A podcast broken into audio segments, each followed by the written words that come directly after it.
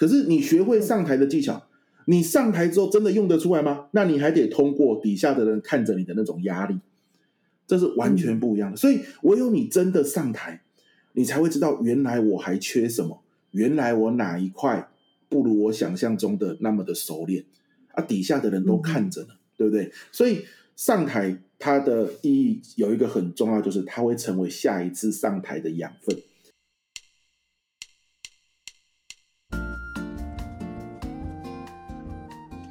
Hello，欢迎收听台版米兰达的《只感可废》，我是主持人 Shannon，用一杯咖啡的时间来聊聊职场和人生。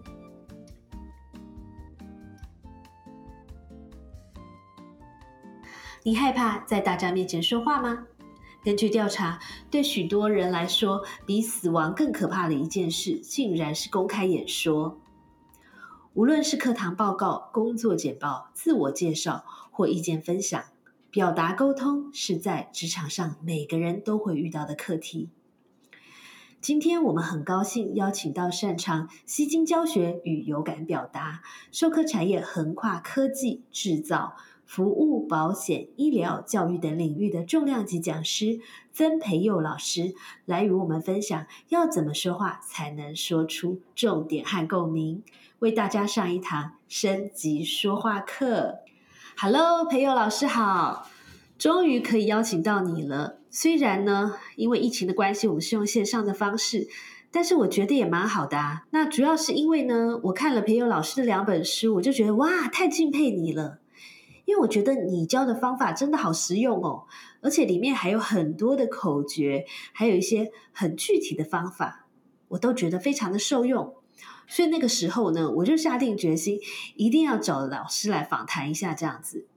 那一开始先请老师跟大家打个招呼，简单的自我介绍一下好了。OK，好，各位朋友大家好哈，我是曾培佑，那我是一位职业讲师，那专门就是帮学生、老师、上班族还有企业的内部讲师哈做这个教学技巧。还有上台报告技巧的培训，嗯，很高兴今天可以跟大家互动。我们也超高兴、超期待的。好哦，那我看了老师的书上还有一些资料，我知道老师大学念的是历史系，研究所又主修了这个呃公民教育跟活动领导，所以感觉上呃念相关这样相关的科系，好像 career path 比较像是最后到学校教书这一类的。但是后来老师为什么会踏上专业讲师之路呢？而且教的还是一个像呃公开演讲、表达、沟通这一类的课题。是呃，因呃首首先呢，就是学历的部分，不管我是历史系还是公民教育与活动领导学系啊，这名字有够长。关关键不是那个系啊，关键是我读的是师大。就我我从国中、高中开始，我就很喜欢上台表达。上台演讲，甚至上台说故事。而在我高中的历史课的时候，我还跟历史老师说：“老师，可不可以你每一次上课前给我三分钟，我一定会讲一个跟你今天要讲的单元有关的故事。”然后讲给同学听，对我我好想要讲故事，可是我我我没有机会可以讲。老师，你可不可以让我有这个机会？这样，那就从一开始讲的很烂，被同学嘘下台。那一年多之后，哎，大家就很喜欢，就很很期待这三分钟我要讲什么故事这样子。所以我好喜欢上台，我觉得上台讲的话让别人眼睛发亮是一件很有成就感的事情。可是师大毕业应该是当老师嘛？为什么我走到讲师这一块哦？因为我们刚好我进师大那一年是九七年，民国九十七年，那那个时候刚好是师大最失落的十年。就流浪教师非常的多，学长姐毕业都不一定可以成为正式老师。即便我的同学现在也还有人没有成为正式老师，所以就需要多元的路嘛。那个时候很多学长姐因为是师大有修一些教学技巧相关的，所以大家就跑救国团啊，啊跑社团干训啊，啊各种有机会的触角都试试看。那我就跟着一群学长，然后他们在救国团带活动，然后演讲。上课这样子，我就跟着他们一起学习，一起去见习，然后有机会就上台去带带活动，然后呢跟底下的学员互动。那慢慢的也就跨足到企业这一块。当然了，要多读很多很多的书，多拿很多的证照，多上很多的课。可是因为我们在救国团里面那种互动的方式、讲话的语调，好，怎么样把理论结构变成故事讲给别人听？啊，这块是从大学开始，大概有十年左右，就每天都在练这个东西。哎，然后所以慢慢的就也也带跟着学长跨到企业里面去。老师，你真的是一个很谦虚的人耶！让我来为您 summarize 你刚才的那一番话，基本上就是先天的天分和热情，加上后天的努力，让您成为现在这个重量级的名师，这样吗？是，OK，呃，努力跟热情是有的，但天分有没有，我我真的不是很清楚，因为其实我我一直到现在哦，包含上礼拜，因为因为那个我们的主持人有给我访纲嘛，有一题就叫做。有没有什么很印象深刻的失败经验？对不对？对，剧透一下，就直到上礼拜，我都还有那种很刻骨铭心的失败经验，就上台失败经验。所以说有没有天分，倒不知道。可是热情跟努力是一直有在努力中啊，持续中。是是是，所以既然您主动说了这个呃失败经验，我们就一定要听一听嘛。因为这对我们来说也是很激励的，对不对？名师都有失败经验，这样我们也可以，就是透过努力呢，我们也是可以成功的。好，那我来分享，呃，失败经验真的很多。那那我就以我第一次啊，我人生中第一次收费演讲，晚上七点到九点，呃，是一个读书会。那上班族下班之后来听我的读书会，这样子，我一上台就那那种。底下的人，因为你知道，他花了时间来，也花了钱，他绝对不想听你讲一些就是对他没收获的东西。每一个人眼神都炯炯有神的看着我，然后那个笔拿好了，准备写笔记，这样子，大概三十几位，你忽然之间被那个气势给压倒。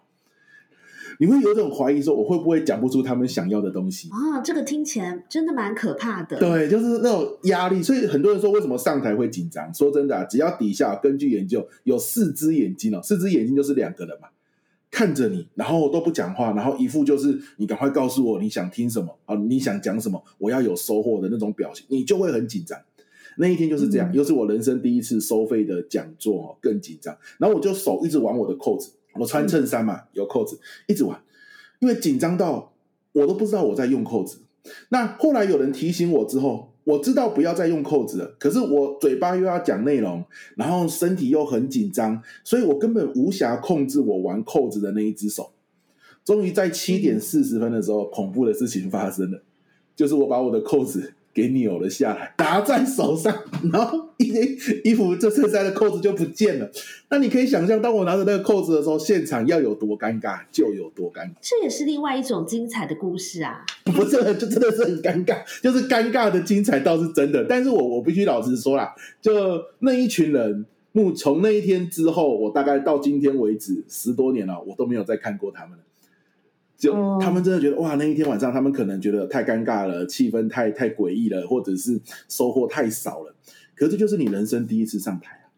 好啊，我我我常常跟各位伙伴分享的就是什么叫上台啊？上台的意义就是你要让下一次变得更好。每一次上台都是下一次的养分。就是上台它很特别的地方，就是它会有种紧张的感觉，它跟其他不一样。比如说你你学会写笔记。那接着你就会写笔记啦。可是你学会上台的技巧，你上台之后真的用得出来吗？那你还得通过底下的人看着你的那种压力，这是完全不一样的。所以唯有你真的上台，你才会知道原来我还缺什么，原来我哪一块不如我想象中的那么的熟练啊！底下的人都看着呢，对不对？所以上台它的意义有一个很重要，就是它会成为下一次上台的养分。所以我就很简单，我下一次上台，我大概有近两年的时间吧，不要穿有扣子的衬衫。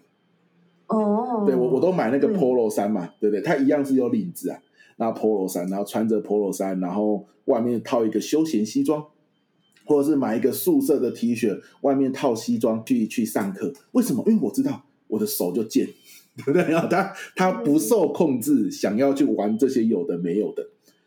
好，那所以当我们知道了下一次上台就可以改进，那每一次上台都有可以更好的地方，可是这些都是下一次上台的养分。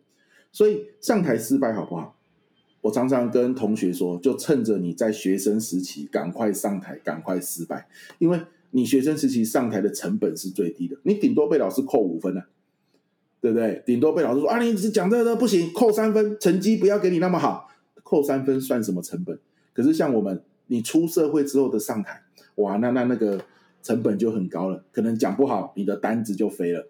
讲不好，主管对你的这个评价就降低了，对不对？所以，如果你出社会的时候，怎么样可以既从上台得到养分，又避开上台失败的高昂成本呢？关键就在于你在上台之前的那个练习很重要。好，那个练习哦，不是只有练习而已，要你真的练习。什么叫拟真练习啊？就是你上台是要讲出来的，你在台下练习的时候，就不要在脑中想。OK，你你上台是要站着的，你在台下练习，私底下练习就要站着练。你上台是不能看稿子的，你在练习的时候就要把稿子放后面，就真正的讲一次。啊，这个叫拟真的练习。越是重要的场合，越要两到三次以上的拟真练习。好，那拟真练习可以让你的大脑熟悉真正的情况是怎么样。所以我常常都是对着镜子练习，因为你上台是有人看着你的嘛。啊，你对着镜子练，镜子里面的你就会在看着自己啊。好，所以这种紧张感是是是可以去透过看着镜子里面的自己去培养出来的，啊，然后去熟悉它。所以没有上台不紧张这件事，只有上台之后怎么样在紧张的情况下依然正常发挥这件事。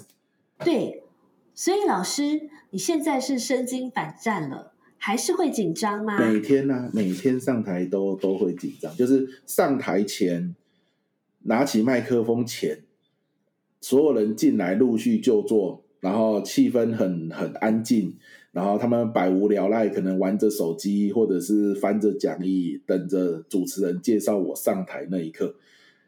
都都很紧张啊，都很紧张。可是上台之后，怎么样紧张的情况下依然正常发挥，就是你真练习你你下的功夫了。其实呢，我们这个这一次提出的问题很多是我们的同事提的，所以其实都是他们的问题。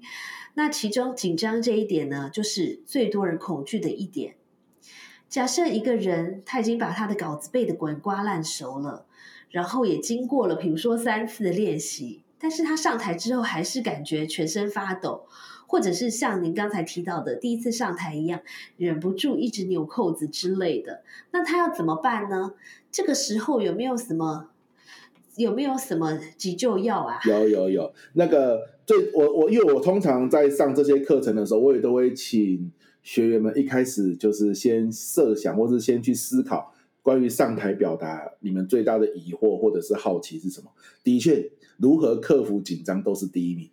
好，那所以克服紧张，除了刚刚拟真练习之外，还有一个很重要的方法。其实我们会紧张都在一开始啊，头过身就过嘛，对不对？前面一两分钟过了之后，只要你前面一两分钟顺利，后面基本上就很顺了。可是很多人的问题就是，老师，万一我头过不了，卡在那怎么办？好，什么叫头？对，什么叫头过不了？比如说我上去开始讲，结果你看到底下的人双手叉腰在看着你。有没有你？你问问题，大家一片沉默，冷两眼这样是冷冷的看着你，那你是不是就更紧张？对，好，所以怎么样头过身就过？就是一开始，你你要感觉到，你要感觉到学员是愿意跟你配合的，是不是你的紧张的情绪就会稍稍的降低？OK，只要只要现场的气氛从很冷漠变得稍稍有点热度，你的紧张气氛就会降低，你就会觉得，哎，这个场子很像慢慢被我掌控了。好，那如何做到这件事？关键就是三个字，叫做动起来。你要让学员动起来，你要让听者动起来。好，那这时候有人就有个疑问了：诶，我如果今天是在一个会议里面，我如何让底下听的人动起来？那是一个很正式的会议。好，我举个例子哦。好，那各位这个同仁哈，或者是各位主管，大家看到桌上有我的我们的讲义，请先翻到第三页。第三页第二行，大家看一下。我们我我们今天呢，很大的主轴会从这里开始，或者请大家先翻到第四页。这是我们今天的四个重点。来，他们本来在玩手机，本来在两两聊天。今天你说请他翻到第四页的时候，他们是不是就会回到自己的位置上，身体会转回自己的位置上，然后啪啪啪啪啪有那个纸的声音，翻到第四页。好，这个动作就会让你觉得，哎，他们还是很愿意跟我配合的嘛。我今天跟他们说翻到哪里，他们还愿意动，他们有听得到我讲话。这个动作会让你的掌控感增加，会有一种哦，OK 了，我们慢慢进入到我的模式了。所以，当你在拟真练习的时候，你也可以请你的的伙伴一起翻到，就练习的时候，请他们翻到第四页。那这个时候你要问自己，我接下来要说什么，对不对？好，这个时候他们翻到第四页，他们是就会看着你。你可以下一个动作啊，来，各位，请看 PPT。好，那这就是我们第四页里面讲的第一点。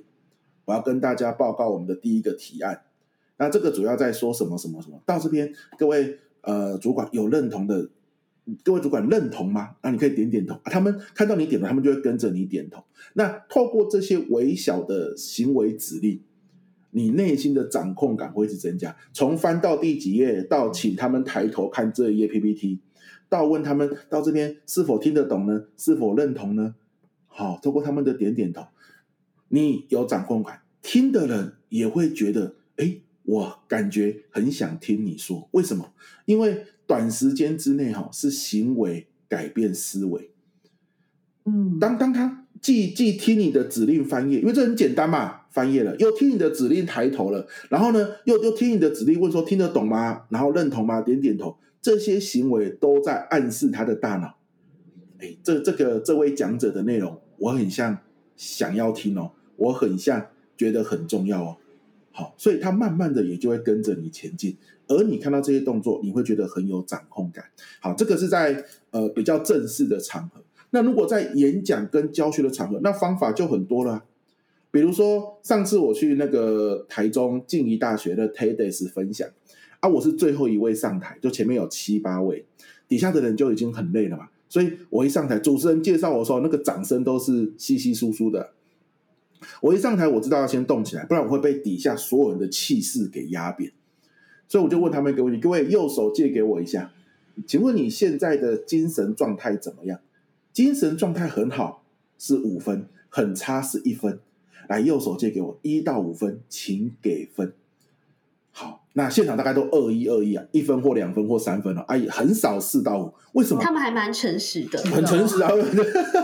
因为我刚刚讲说要诚实哦，你们的你们给的分数会影响我接下来讲讲的节奏，这样子。OK，然后就很诚实，就一二，很好笑。那一二我就说哦，我们看到分数很低诶，各位接下来要靠你自己了，各位双手借给我，等一下哦，给自己。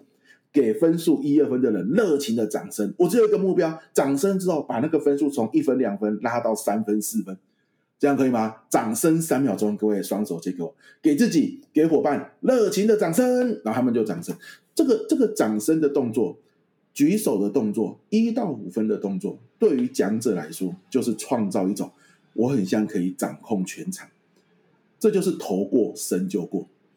好，所以回想我人生第一次上台的那一次晚上的读书会，或许我可以请他们说：哇，今天大家都那么热爱学习，对不对？来到这边参加读书会，很多人下班就去吃好料的，对不对？跟朋友去聚餐，你们还来，太厉害了！给自己掌声鼓励一下，这就是第一个动作。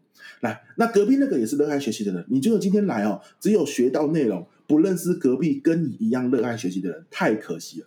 所以啊，两分钟的时间，看一下你前后左右。找两个人，你们彼此互相自我介绍，交换个名片都好，好不好？找两个在你附近的人都热爱学习，说不定以后你们可以有很多学习的资源可以交流。哎，来，两分钟给你们，请开始互相认识一下。这个动作，他们是不是就讲话了？一讲话，场子就热起来。然后呢，你透过请他们自我介绍，他们也的确去交换名片、自我介绍了，你的掌控感也提升。对学员来说，他们的行为。开始有改变了，就是啊，主持人叫我这样做，我就这样做，他们就改变，慢慢的暗示他们的思维。哦，这场演讲我是乐意配合的。哦这场演讲主持人讲的东西应该不错，因为你看我现在就在做着他给我的指令。好，所以动起来方法有很多，可是让学员动起来，不管是嘴巴动、手动还是脚动，好，这个对学员也好，对讲者也好。好，都是很有帮助的。对，所以老师你的分享非常好。所以啊，我们一般会觉得说，一开始的时候呢，做一些活动是帮助学员放下他手边正在做的事情，或者是他正在想的事情，然后来吸引他的注意力。不过刚才老师分享到另外一个重点是，呃，其实对讲师本身来说，这也是一个重要的心理建设嘛，对不对？没错，没错。所以啊。这个让我学会，就是下次如果去演讲或是上课的时候呢，绝对不要一开始就问大家有什么问题，或者是谁要上台示范，因为那不是拿石头砸自己的脚吗？万一大家都很内向怎么办呢？然后你就没有办法做到帮自己心理建设的目的，对不对？错，没错。先让他们简单动一动，然后再慢慢把难度增加，这个是比较好。对对对，非常好。然后另外就是老师，你刚刚说，呃，我们在准备的时候呢，要记熟自己讲的内容嘛。然后还有就是要多练习几次，对不对？但是很多人会觉得说，比如他一天到晚在做密集的这个演讲或是报告，那他需要每一次都写逐字稿，然后把他的逐字稿整个滚瓜烂熟的背起来吗？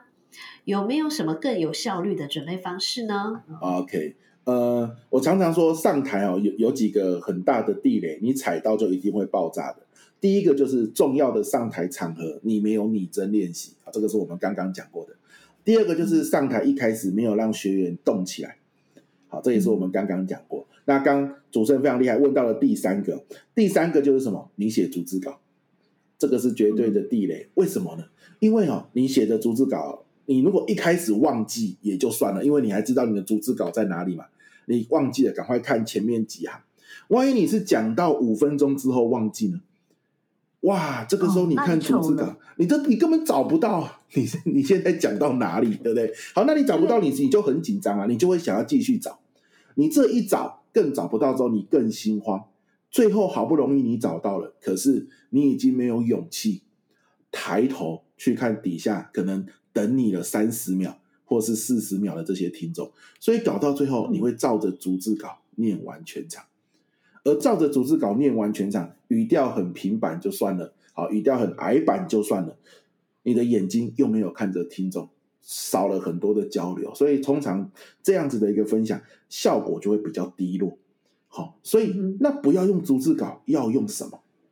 好，跟大家报告哈，用的是什么？写关键字就好。人的大脑哦，很吃关键字。比如说，我们四天连假刚过完嘛，上上礼上个礼拜有个四天连假。假设你四天连假去垦丁玩，好，那我问你说，哎，你四天连假去哪里玩呢？你有点忘记了，因为也过了一段时间，你有点忘记了。这个时候，你的朋友提示你屏东啊，屏东。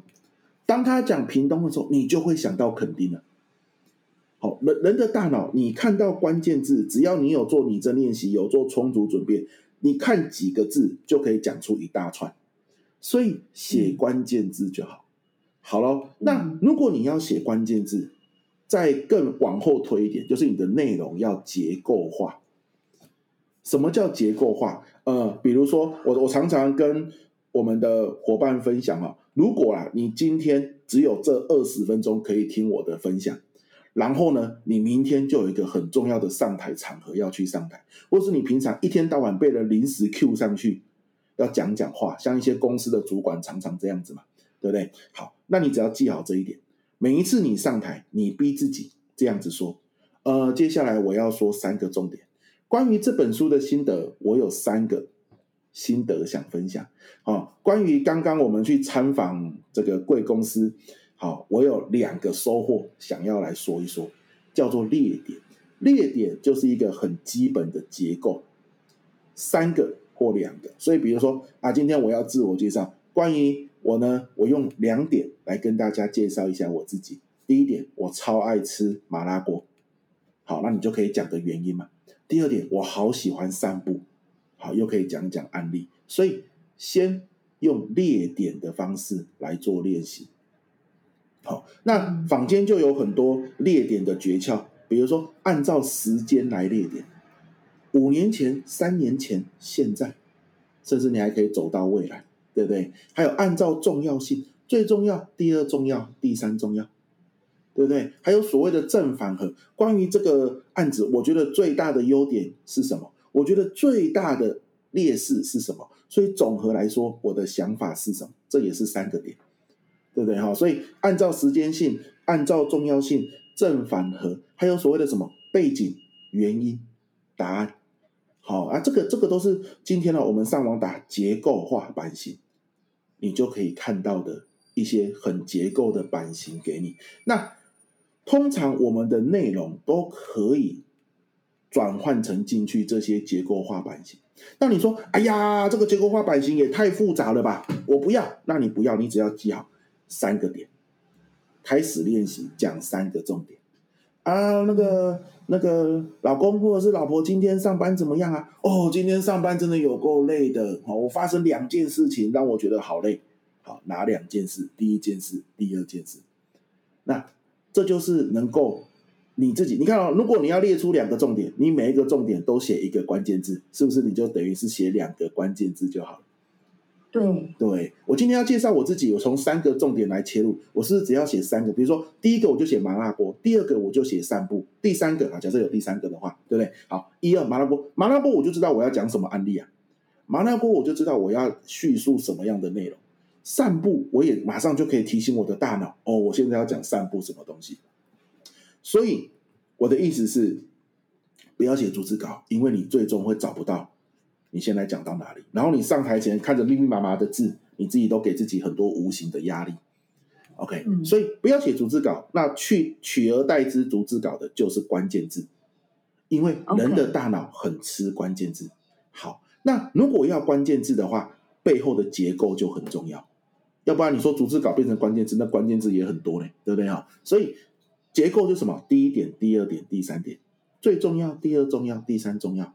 好，上一季、这一季、下一季，好，那叫做列点。那每每一个点就可以给它一个关键字，你就知道这一点你要讲什么。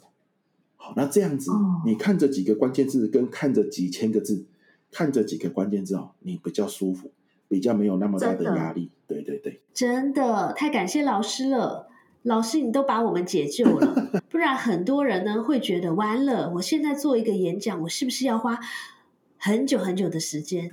在很久很久以前呢，就写一个什么万言的关逐字稿。我希望大家都有听到这一集，大家都就会知道呢，其实架构比较重要，其实关键字比较重要。而且我发现，我以前也曾经写过逐字稿。但是我发现逐字稿有一个很大的问题，就是说，就算你背的滚瓜烂熟，然后上台呢，你也可以讲出来，但是会整个没有生命，懂吗？对，因为你太在乎说啊，完了，我现在这个地方是不是要讲这个字，或是讲这个例子？然后我觉得听众也是很敏感的，对不对？对，就是当你在背稿的时候呢，你可能就太在乎你有没有忠实呈现你的稿子，然后你就没有去跟人家互动。或者是说，在临场呢没有办法有一些及时的反应，这反而会让你的表达的效果大打折扣，对吗？没错，没错。然后接下来就是要来跟老师请益的重要时刻了，因为我们台版米兰达的质感可废的听众呢，大部分都是一些职场的专业人士，所以我想未必每一位朋友都有非常多的机会去做那种大型的演讲。但是在职场上有一些常见的需要表达的时刻哦，呃，那既然老师是一位以吸睛和注意力为主的大师呢，我们就来请教一下老师，在以下这些状况的时候，我们要怎么样成功吸睛好吗？好，第一个状况是电梯简报。也就是说，我可能只有一分钟，或者是三十秒钟，要讲一件事情，要得到别人的支持，或者是说服别人愿意再跟我约另外一个会议时间，再让我继续跟他聊。所以在这样的情况下呢，我绝对需要吸睛。好，这个一分钟的时间哦，有一个很大的关键就是，你问自己：如果我只讲一句话，我要讲哪一句话？就是这个东西有四个字，叫做结论先行。结论啊，然后先行嘛，就先后的先，行走的行。好，这个是我们去上这个麦肯锡他的简报课程、报告课程啊，花了好几万块，上了四五天啊，在北京，因为他没有在台湾开啊，北京四五天之后我回我在回程的飞机上，我问自己这四五天我学到了什么？其实就这四个字而已。但但是我说的没有去，我也没有把我也没有很办法很深刻的把这四个字放在心里。结问先行哦，它的应用范围到多广呢？比如说今天我在电梯里面，今天刚好遇到你的主管，你有个 case 放在他的这个送到他的桌上去，很久他都没有回应。那你说，哎，主管，关于那个 case 啊，不知道你的想法是怎么样？然后他说，哎呀，这个 case 我有好多疑问，刚好现在遇到你，我听你说一说。等会我要去开会，你现在跟我讲讲。你可不可以用大概三十字左右？所以结论先行就不能只有关键字了，它要三十字左右，可能有主词、有动词、有受词。好，一个完整的句子，把关于这件事情你的想法是什么讲出来。这容易吗？这很难。所以结论先行哦，都是我们一开始要把我们关于这个我要讲的东西所有的事实、所有的重点。我整理好之后，我我就要先问我自己，那三十个字的重点是什么？你要把每一个你的 case，每一个你的主题都有一个三十字的重点，包含你的自我介绍，都有一个三十字的重点。那这个重点就是你的结论，这个结论包含了所有以后的细节，它都可以对应得到。所以你讲这句话，那很多主管听完你的三十字之后，他就说：“哦，原来是这样，我懂了。”那那就不用讲下去了嘛。就代表他认同了。那如果他说怎么会呢？为什么你会这样想呢？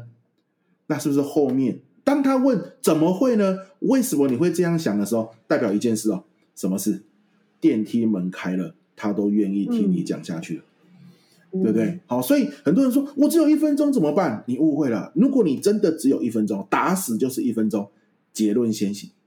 如果你你没有打死是一分钟，只是我们一开始以为电梯到那边就是一分钟，对不对？其实那个一分钟的意思就是你要透过这一分钟，让他抓到你的重点，然后让他好奇为什么你会有这个重点。所以当他问你怎么会呢？为什么你这样想呢？诶，我很好奇为什么你这样想的时候，你就要赶快列点式的讲出你的原因。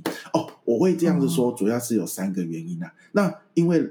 老板，你时间有限，我讲最重要的那个原因就好，那就是好，你就讲，可能是数据，可能是案例，对不对？然后支撑你那个一句话的结论先行。好，那这个叫做上下对应，结论是上，你的原因、案例、数据是下。下要支撑你的上，所以你没有上，只有原因、数据、案例，你就要讲很久，而且你讲完，主管还是搞不懂你到底真正的核心是什么，所以他就会说：“哎呀，这个这个晚点再说好了，我去开会了。”对，因为你造就了主管的压力。对，因为你太多东西了，他他他听不进去。好，所以结论先行是很重要的一这个一个关键的报告。要有的思维，或者是说，可以讲有点像我们呃写一篇新闻报告，你要先下标题的那个感觉。对对，那包含用在 PPT 也是一样哦，在我们的职场的 PPT 啊，它不像演讲，很像就是放个图或什么的。你们正式报告场合放个图，可能会被人家骂，对不对？就是说，走那么多图在要做什么？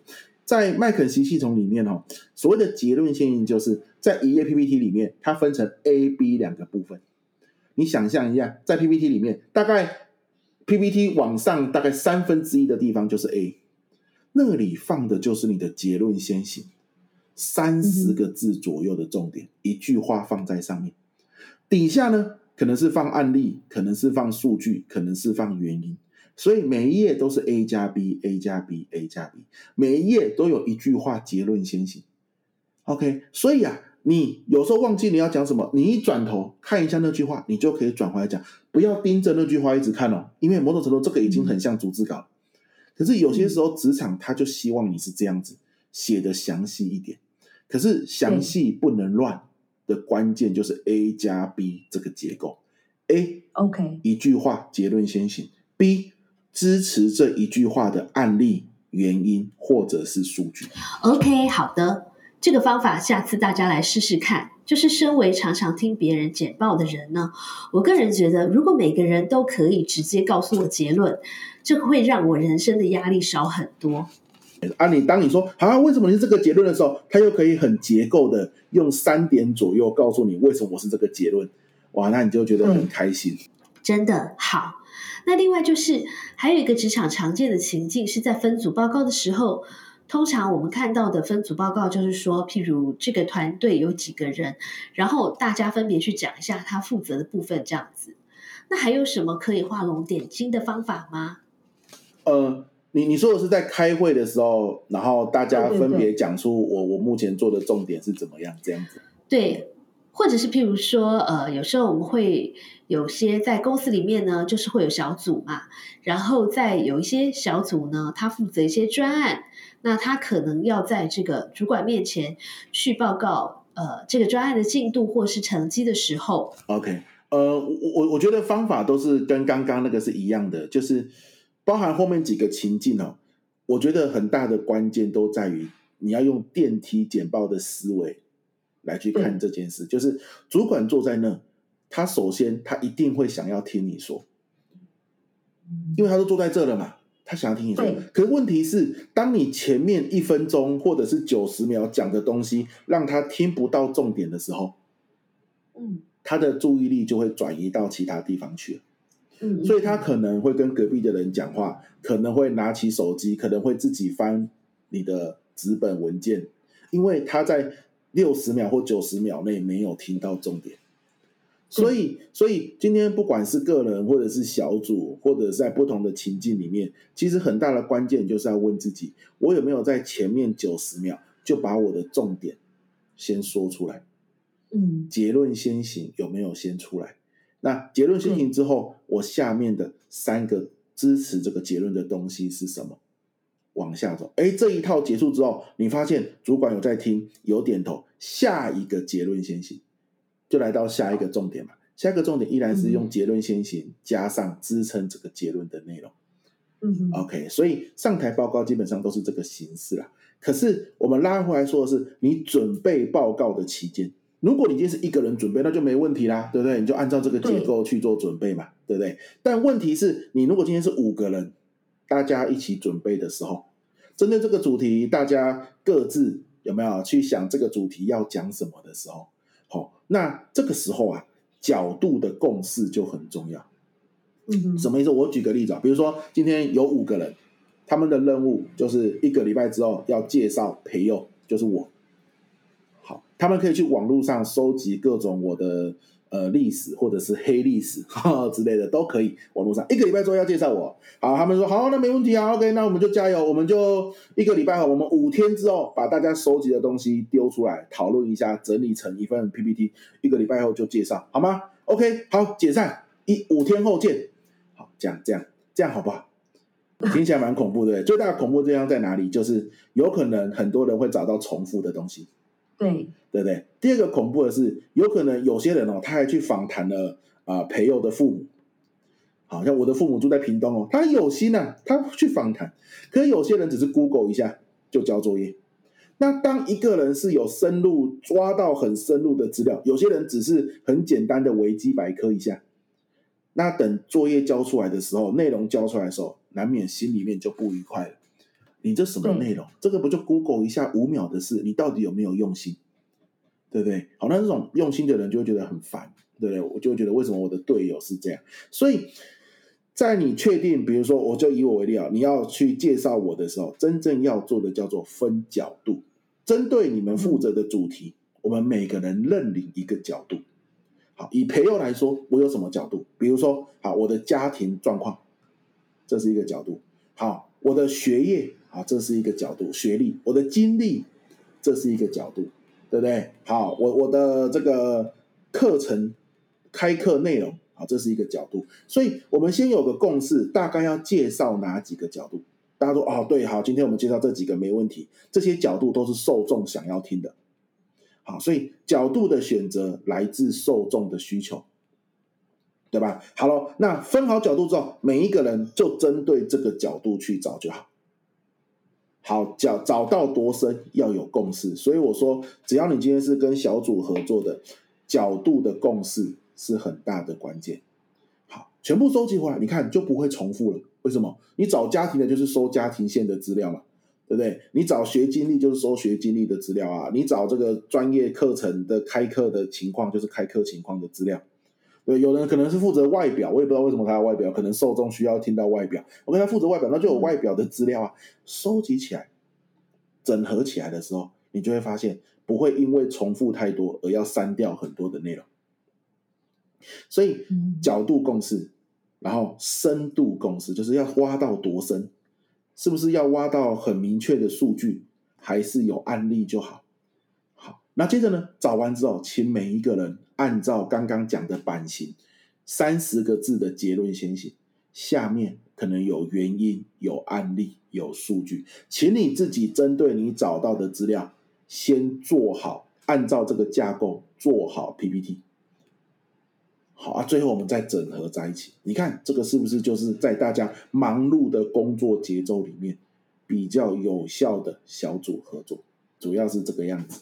对，而且比较不容易忽然来一个恐怖的惊喜，就是发现，譬如说，如果没有事先聚焦的话呢，这五个人查出来东西，或者是他的倾向可能完全不一样，那就要花很多时间讨论，甚至彼此都会吵架。这尤其在专案是如此，因为所谓的专案就是我原本有我自己的事情要做啊，但是我就又要再花时间做这个专案，很多人他都不是直接被借调出来在专案里面。他是要兼着原本的工作，加上这个专案合作。那如果你的专案合作只是告诉他说要查某个东西，而没有给他明确角度的时候，他通常一定是用他有空的时间做，所以他查出来的东西通常你都查过了，或者其他人也都有查到。那这就等于浪费了这个人的时间跟资源。好，所以角度的分工跟共识是很重要的。好哦。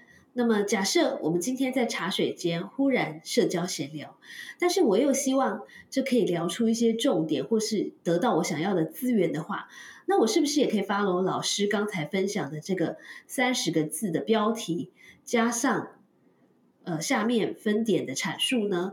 这听起来是不是太严肃了点啊？呃，严严肃是因为我们觉得说它是一个结构嘛，可是其实你正式在讲话的时候不会啦。啊，正式在讲话的时候倒是还好，不过因为是聊天，我个人建议可以反过来。所谓的聊天，就是你的时间比较多，然后一对一了，你懂吗？就是我我我在台下了，然后你在茶水间，我也在茶水间，可能就我们三个人坐得很近，所以没有所他不会今天都坐的那么近了，他忽然之间跑掉，或是忽然之间划起自己的手机。这如果他这样做，某种程度他就没打算跟你聊天嘛。对不对？如果今天你们倒了一杯茶，喝了一杯咖啡，然后就是站在那边要聊聊天的时候，原则上他的注意力都会比较集中在你身上。你们离得很近，这就跟上台不一样。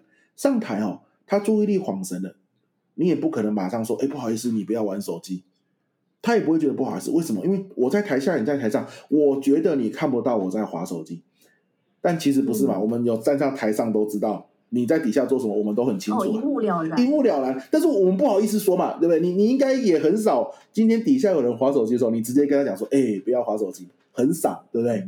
对。可是你在茶水间的时候不一样，我们离得那么近，你我在跟你讲话，你拿手机出来划，他自己都觉得不太好，因为一定会被你发现嘛。所以哈，在茶水间的聊天，我觉得结构还是一样。我们今天不要讲太多结构，不然大家容易乱。但是结构一样，顺序倒过来，什么意思？我先讲原因，先讲案例。哎，你知道我昨天发生一件事，巴拉巴拉巴拉，然后接着带到结论。所以在聊天的过程中，原因案例可以先讲，然后再带到结论，这个是可以的。像我每次接我太太下班，她在百货业上班了，接她下班，她一上车，我告诉你，我今天怎样怎样怎样，巴拉巴拉巴拉巴拉，都没有结论嘛。可是没关系啊，反正我开车，他坐在我旁边，我总不能不听他讲，对不对？好，但是我这个人是因为训练的关系，我这个人是很想要直接听到重点的。